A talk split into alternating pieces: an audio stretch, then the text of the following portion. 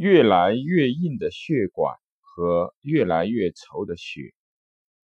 我们都知道，血液的流动需要水，当水少了，血液就变得粘稠，就好像我们做汤，同等分量的材料，放的水多了，则汤清；水少，则汤稠。水耗干了。甚至还会损伤锅灶。同样的，当血液里的水分变得越来越少，血液流动速度就会越来越慢，到最后就有可能堵塞血管，危及生命。和血液流动需要的水一样，血管壁的每个细胞都需要有水的存在，有水分充盈。才能够保持细胞的活性，也才能够使整个的血管壁富有弹性和柔韧性。由于动脉硬化，血管壁变得硬而脆弱，血液也粘稠，容易堵塞，就有可能引发很多的疾病。腿部的血管硬化就有可能导致腿疼、腿抽筋。甚至半身不遂，脑动脉硬化就容易使人头晕、头疼，甚至脑出血等病症的发生。那么，为什么会产生动脉粥样硬化呢？肥胖、高血脂、高血压、糖尿病、吸烟及生活不规律等，都是造成血管硬化。血液粘稠的原因，而动脉硬化也容易促进高血脂、高血压、糖尿病等病症的发展。肥胖者较易发生动脉粥样硬化，尤其是极度肥胖和短期内迅速的肥胖者，因为其体内堆积了过多的脂肪，不容易消耗。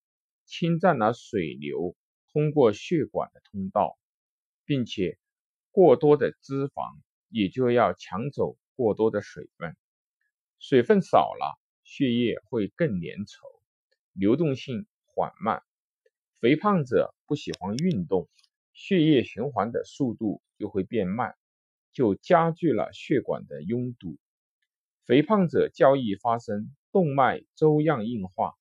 也可能与肥胖者常伴有糖尿病、高血脂、高血压等疾病有关，所以肥胖者需要在治疗肥胖的同时，检查自己是不是伴有高血压、高血脂等症，保持同步治疗。美国亚利桑那州的肥胖专家研究后认为，摄入适量的水。是减轻体重的关键。如果你想讲减轻体重，又不想喝足够多的水，这样身体的脂肪就无法进行新陈代谢；又不想喝足够的水，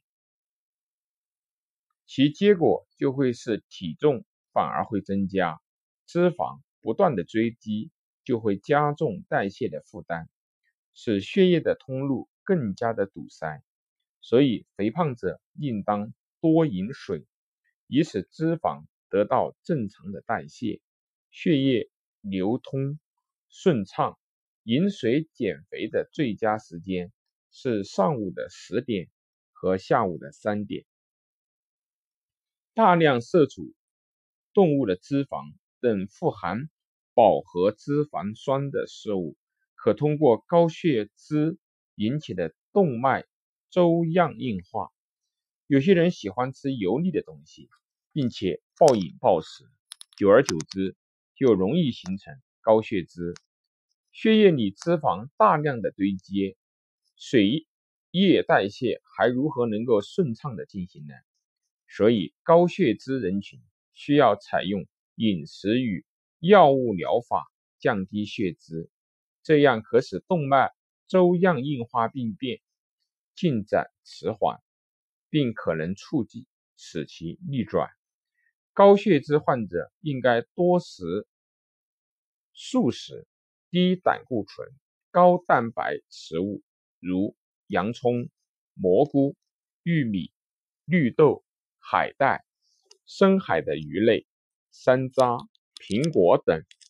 另外，充足的水分也可以降低血脂的浓度。高血压增加对动脉壁的压力，使动脉内膜过度的伸展，弹性的纤维破裂，动脉内膜损伤，从而产生一系列的变化。高血压还会使毛细血管破裂，引起动脉内膜下出血和局部的血栓的形成，加速动脉管腔的狭窄，加剧血管拥堵的可能。血管内壁长期受压，弹性变小，血管也就会越来越硬。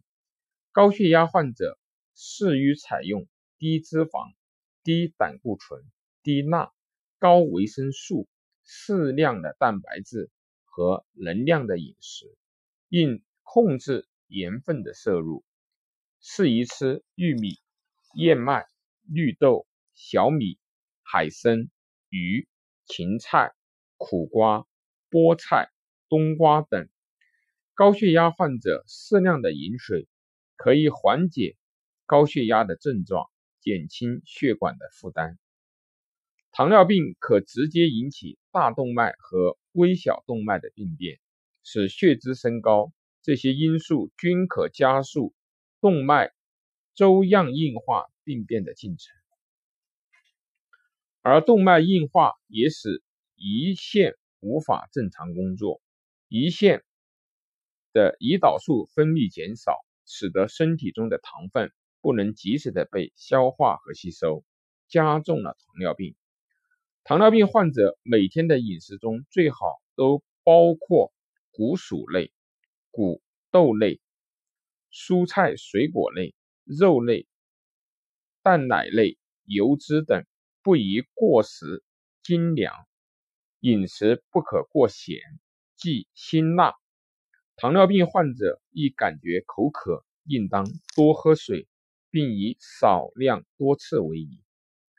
吸烟是动脉粥样硬化的主要病因之一。烟草中含有的有害物质会通过肺到达血管，对血液和血管造成损伤。吸烟年龄越早，吸烟时间越长。每天吸烟的支数越多，发生动脉粥样硬化的可能性就越大。戒烟以后，则有可能使病变进展减慢，所以吸烟者每天应该多饮水，有利于烟草中的毒素顺利的排出体外。不仅脏器需要保养，我们的血管和血液也需要保养。下面这些汤根。可以对动脉硬化的防治起到一定的作用，不妨一试。第一，绿豆海带汤；第二，皮蛋粥；第三，番茄芹菜汁儿。最后还有一项是山楂乌梅饮。